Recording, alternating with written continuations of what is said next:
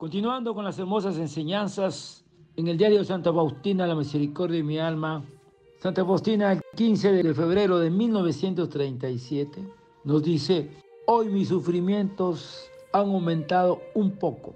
No solamente experimento mayores dolores en todos los pulmones, sino también unos extraños dolores en los intestinos. Sufro tanto cuanto mi débil naturaleza logra soportar todo por las almas inmortales para impetrar la misericordia divina para los pobres pecadores, para impetrar la fortaleza para los sacerdotes. Oh, qué gran veneración tengo por los sacerdotes y le pido a Jesús, sumo sacerdote, muchas gracias para ellos. Hoy, después de la Santa Comunión, el Señor me dijo, hija mía, es mi deleite unirme a ti. Me rindes la mayor gloria cuando te sometes a mi voluntad y con esto atraes sobre ti un mar de bendiciones. No tendría en ti una complacencia particular si no vivieras de mi voluntad. Oh mi dulce huésped, por ti estoy dispuesta a todos los sacrificios. Sin embargo, tú sabes que soy una debilidad misma pero contigo lo puedo todo. Oh Jesús mío, te ruego, quédate conmigo en cada momento.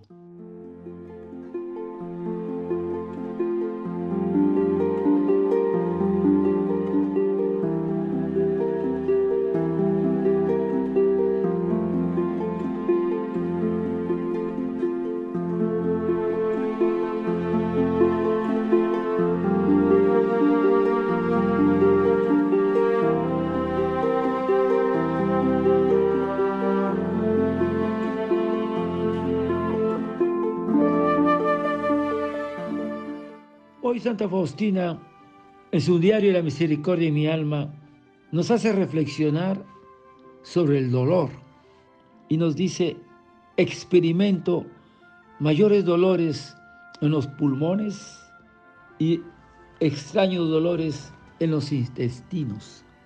El dolor es un misterio y sin embargo el cristiano con fe sabe descubrir en la oscuridad del sufrimiento, propio o ajeno, la mano amorosa y providente de su Padre Dios. El dolor y el sufrimiento que vivió Jesús en la cruz los utilizó para redimirnos. Desde entonces, el dolor también tiene un nuevo sentido y solo es junto a Jesús. El Señor quiere que evitemos el dolor y que luchemos contra la enfermedad con todos los medios de nuestro alcance, pero quiere a la vez que debemos un sentido redentor y de purificación a nuestros sufrimientos y dolores. El dolor, por más que sea pequeño o grande, aceptado y ofrecido al Señor, produce paz y serenidad. Cuando el dolor no se acepta, el alma queda abandonada y con una íntima rebeldía que no se manifiesta enseguida.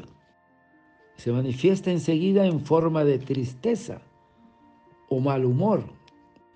Muchas veces el dolor es un medio que Dios nos envía para purificarnos, para ejercitar las virtudes y para unirnos a los padecimientos de Cristo Redentor. Hay dolores que no nos santifican. Son aquellos dolores a causa de un orgullo herido, dolores por envidia, por los celos, por cólera. Todos estos son sufrimientos fabricados por nosotros mismos. Esa cruz no es la de Jesús.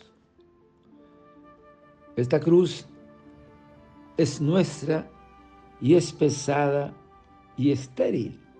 No tiene ningún valor redentor. Ahora, vamos a revisar de un extracto de un libro, Las bienaventuranzas del dolor.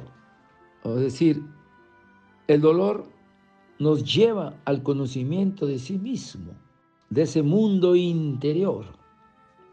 Dos, el dolor hace madurar al hombre, fortalece la voluntad y acrecienta el amor. El dolor también afina y eleva el espíritu. El dolor capacita para comprender a los demás y muchas veces a consolarlos. El dolor también purifica y ayuda a expiar nuestros errores y pecados. El dolor purifica. El dolor es mensajero y aliado de Dios. Y por último, el dolor es fuente de alegría y de paz. Pidámosles, hermano, a nuestra Madre Santísima, que es la maestra del dolor, que nos enseñe a santificar el dolor uniéndolo al de su Hijo Jesús, del dolor corredentor y salvífico de la cruz. Padre eterno, yo te ofrezco el cuerpo, la sangre, el alma y la divinidad de tomado Hijo nuestro Señor Jesucristo, como propiciación de nuestros pecados y del mundo entero. Y por su dolorosa pasión, ten misericordia de nosotros y del mundo entero. Oh sangre y agua que brotaste del corazón de Jesús como fuente de misericordia para nosotros, en ti confío.